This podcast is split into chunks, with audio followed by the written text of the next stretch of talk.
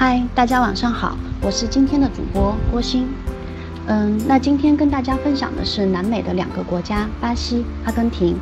嗯，那今天会跟会分四个部分跟大家说，分别是嗯，第一部分是巴西加阿根廷两国的概况，第二部分是国际段可用的航空公司，第三部分是行程景点及第四部分是所需的签证材料。那先跟大家介绍一下第一部分两个国家的国家概况。首先是巴西，那巴西的通用语言是葡萄牙语。巴西呢是南美洲面积最大的国家，领土面积约占南美洲面总面积的百分之四十六，在世界上仅次于仅次于俄罗斯、加拿大、中国和美国。嗯嗯，主要的旅游城市呢有圣保罗、里约热内卢、伊瓜苏、马瑙斯。萨尔瓦多、阿雷格里港、库里蒂巴，嗯，那巴西比较好吃的呢，也是比较有名的是巴西烤肉，是巴西的国家的招牌菜，在巴西的每个角落，烤肉。都是能登大雅之堂的风味菜之一。那在一九七四年呢，中国就和巴西建立了外交关系，两国的关系可以说是非常的密切。所以中国的人民，中巴西的人民对中国人都非常的友好。您走在巴西的街道上面，当地人会看到我们东方面孔的话，他都会很热情的跟我们说你好，还会说中文。有部分的人，呃，或者是大部分人跟你说欧拉，或者是。呃，Hello 之类各种语言都会跟你说。那阿根廷呢？通用的语言是西班牙语，面积次于巴西，是拉美国，领土呢居世界第八位。主要的旅游城市有布宜诺斯艾利斯、卡拉法特，也就是我们说的大冰川、火地岛、巴里罗切、伊瓜苏等。那嗯，探戈舞源于阿根廷，被阿根廷人视为国粹。在一九七二年呢，中阿两国建交了。那近期的世界杯也是正轰，那近期的世界杯呢也是正轰轰烈烈的举行着。呃，巴西、阿根廷被称为足球的王国。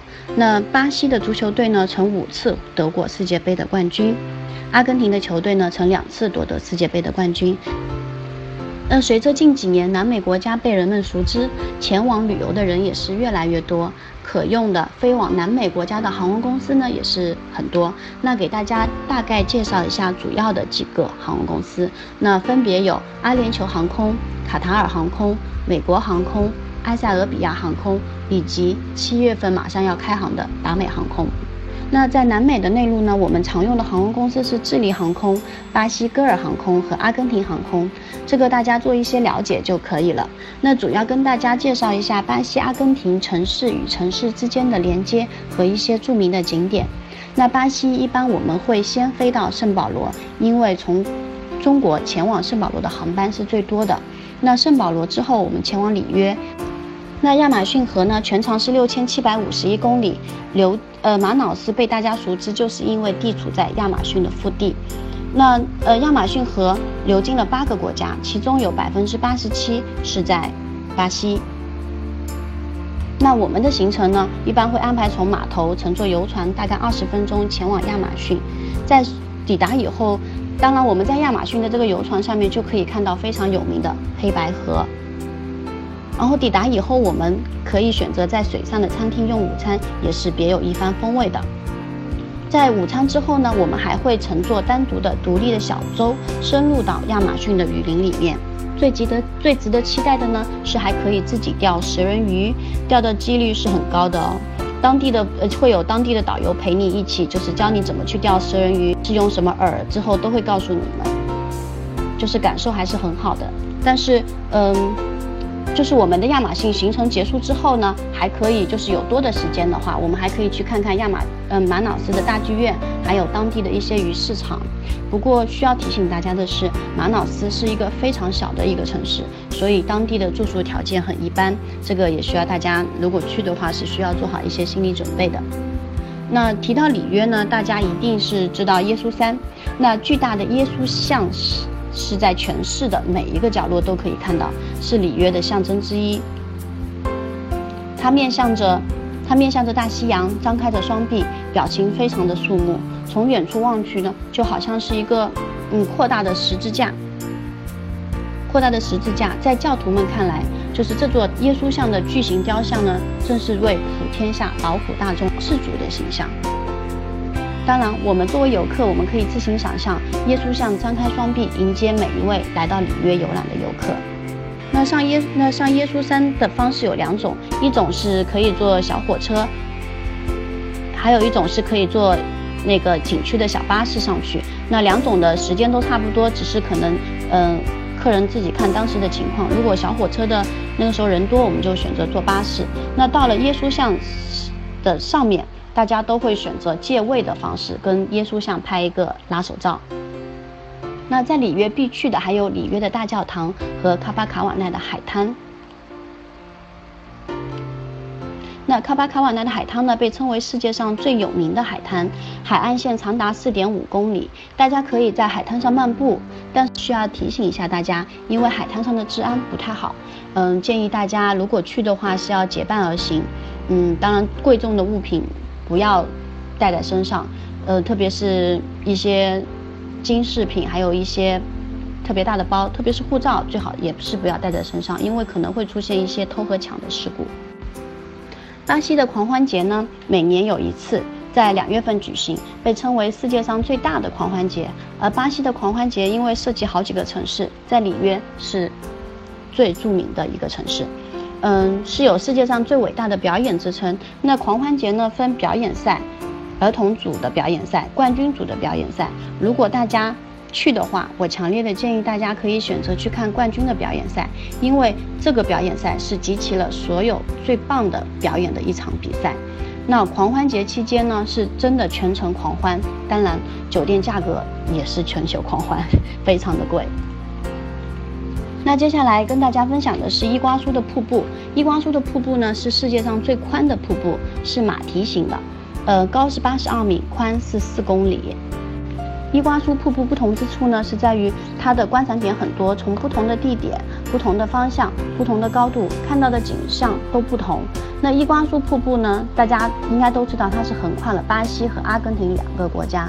那在巴西这边，主要是看瀑布的宽度；在阿根廷那边看的主要是瀑布的高度。那巴西这边的伊瓜苏看完以后呢，我们是可以直接陆路拉车过境到阿根廷去看伊瓜苏瀑布。那巴西和阿根廷两边的瀑布呢，瀑布公园里面分别各设一家瀑布酒店，分别是贝尔蒙酒店和美利亚酒店。那因为是瀑布公园里面只有唯一的一家，而且在这个在瀑布酒店里面是有一个观景台，是可以远观到瀑布。这个瀑布酒店的价格当然也会比较贵一些。那，呃，两边的瀑布看完以后呢，我们就会乘坐飞机飞往阿根廷的首都布宜诺斯艾利斯。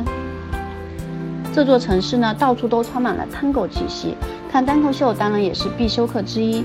布宜诺大大小小的秀场很多，有可以容纳四百人的，也可以容纳只有五十人的，私密性比较比较强的秀场。那大家想象一下，吃着牛排，品着红酒。欣赏专业高雅的表演也是非常的有感觉。从布宜诺飞到卡拉法特飞行的时间呢是两个小时左右。那卡拉法特小镇也是非常有名的大冰川所在地，是世界上少有的现在仍然活着的冰川。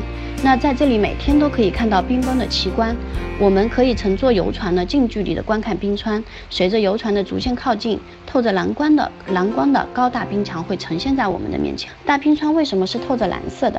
这和冰川的含氧量有关。那冰川在压迫和推进的过程中呢，它所含的空气的成分越高，那它的颜色越是呈现湛蓝色。我们肉眼看，所以我们肉眼到时候能看到的冰川都是非常漂亮的蓝色。非常的美丽和震撼。如果时间足够多呢，大家可以选择去踏冰。但是踏冰呢，对年龄是有要求的，岁以上，六十五岁以下才可以。为什么会有这样的要求呢？因为踏冰是穿上冰鞋，在冰上行走，呃，大概的时间跨度是两到三个小时。而且这种踏冰，它出一旦出发呢，你是不可以选择放弃的，因为它出发跟。抵达的码头是不一样的，所以它非常辛苦，需要你一定的体力去支撑。那如果时间也够，体力也够，年龄也在这个范围内呢，还是非常建议大家去走一走这个踏冰的。我们常说的火地岛，也就是阿根廷的另外一个城市，这里是前往南极的港口，也是世界的最南端。那我们在这里可以乘坐世界最南端的小火车，看看世界最南端的邮局，也可以拿好您的护照去邮局里面找一直在那边的老爷爷盖章，还可以呢品尝一只比自己的脸还大的帝王蟹。那景点跟大家介绍的差不多了，我们来说说这两个国家的签证。应该可能大家最关心的也是这个签证的问题。那中国签发的护照，巴西签证是一定要做的。那巴西签证需要十到十五个工作日，需要护照首页、护照的原件、两寸的照片、退休证复印件。如果您是在职的，还需要在职证明的原件，还需要拉一份近期六个月的流水单，余额呢不能少于三万。呃，如果有房产证或者车产证复印件，也都可以拿来做辅助。那现在南美的签证越来越放开了，阿根廷签证有美国签证是可以申请做电子签的，但是因为嗯电子签经常会有，所以呃如果电子签时间时间很长了，但是仍然没有出的话呢，可以再去阿根廷的领馆申请做贴纸签证。那贴纸签证的话呢，就需要提供我们提供一些材料了。简单来说，就是阿根廷的材料在巴西材料的基础上面，需要再增加一份近期六个月的流水单，就是信用卡的账单。那电子签和签和贴签出签的时间呢，都在十五个工作日以上。也就是说，我们走巴西加阿根廷连线的话，做签证需要您留一个月的时间出来做签证，就是至少要提前一个月以上来报名才可以。那。巴西和阿根廷这两个国家的组合线路可以是十三天到十六天之间，大家可以根据自己的需求做一些选择。嗯，如果时间觉得时间不太够的，咱们可以选短一点的时间，十三天的。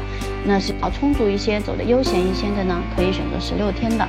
还可以根据大家的需求组合拉美其他的国家，比如巴西加阿根廷。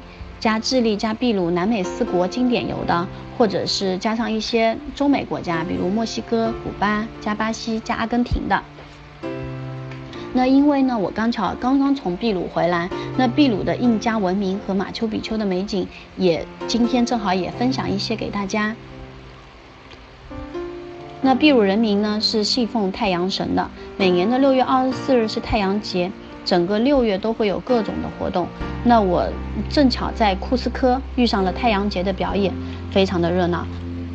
那而给我印象最深的，应该就是秘鲁随处可见的羊驼，萌萌的在街上，甚至在马丘比丘的古城上面，都可以看到羊驼闲庭信步的身影。